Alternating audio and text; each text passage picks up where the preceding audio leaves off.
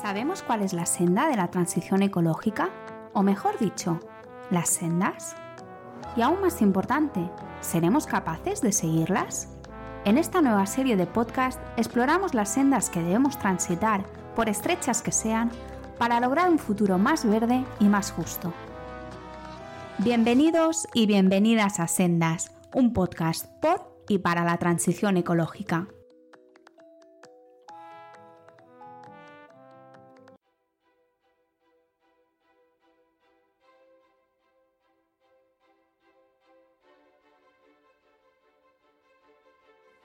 Por si no nos vemos luego, buenos días, buenas tardes y buenas noches, que diría Jim Carrey en el show de Truman. Soy Pablo Rodríguez Ross, o Pablo Ross, como me conoce la mayoría de la gente, y soy ambientólogo, doctor en ciencias del mar y otras cosas. Estoy aquí para contaros que he empezado este pequeño proyecto personal. Otro podcast, diréis. Pues sí, pero tengo mis razones. Bueno, como diría cualquiera que inicia uno de los trillones de podcasts que hay.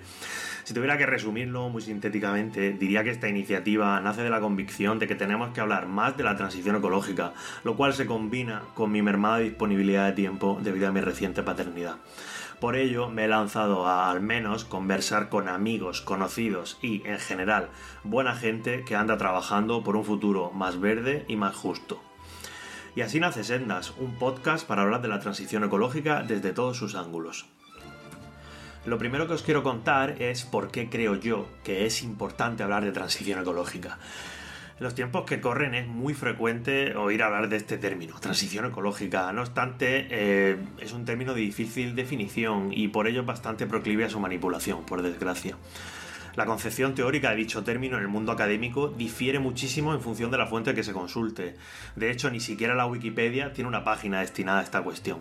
El profesor Ernest García, de la Universidad de Valencia, plantea una definición que a mí mm, la que más me gusta posiblemente que dice así, transición ecológica sería un eventual proceso de cambios en los sistemas de producción y consumo, así como en las instituciones sociales y políticas y en las formas de vida y los valores de la población, que llevase de la situación actual, demasiado costosa ambientalmente y llena en consecuencia de riesgos excesivos, a una situación futura ambientalmente sostenible, compatible con la capacidad del planeta para mantener las actividades humanas y todo ello sin alterar sustancialmente la organización de las actividades económicas.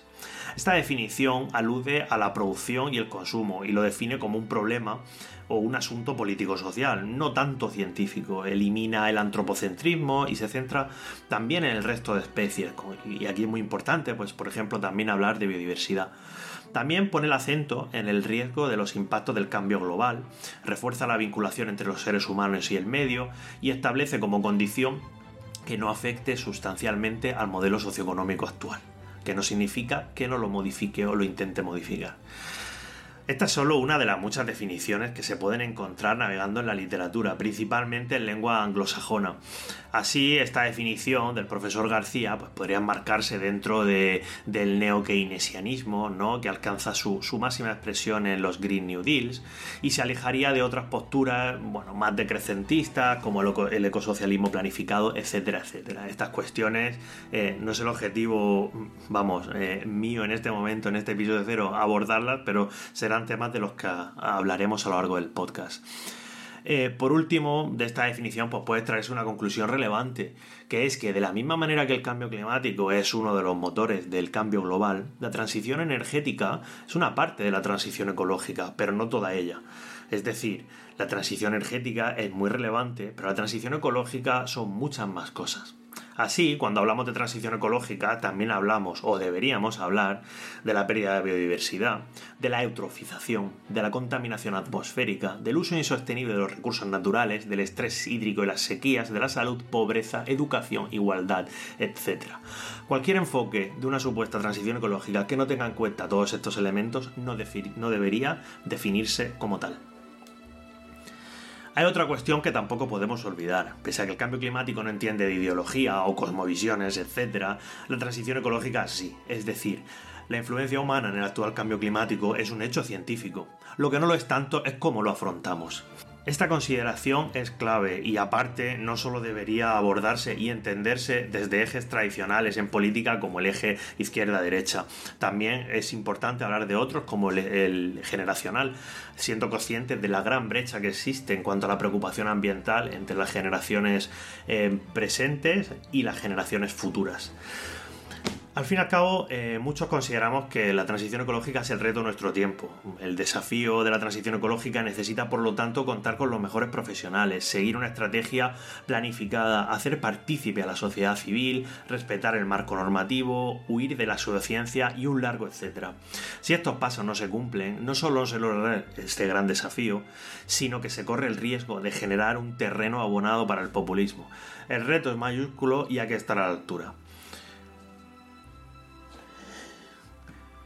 Y es por todo ello, y por otras cosas que iré revelando poco a poco a lo largo de los siguientes episodios, es por lo que me he lanzado a crear Sendas, un podcast para hablar de la transición ecológica en todos sus frentes. Respecto al nombre, bueno, pues había que buscar uno que no estuviera ya pillado y que tuviera un significado evocador, más o menos. Bueno, según la RAE, pues una senda es, eh, por un lado, una acepción es que es un camino más estrecho que la vereda, abierto principalmente por el tránsito de peatones y del ganado menor. Eh, y otra acepción del mismo término es que es el procedimiento o medio para hacer o lograr algo.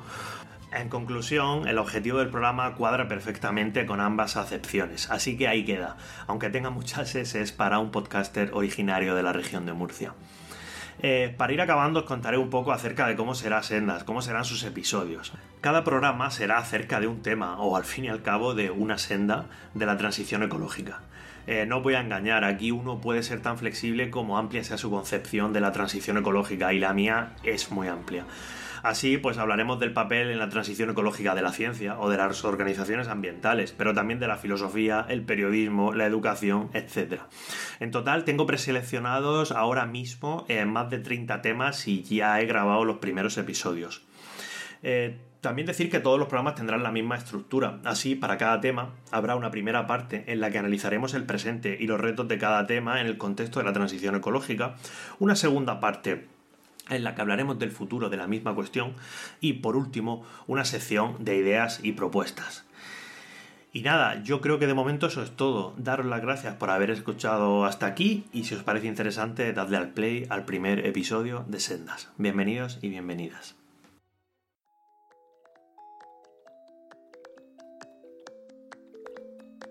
Ya puedes escuchar Sendas en las principales plataformas de podcast y no olvides seguirnos en arroba sendaspodcast en Twitter e Instagram.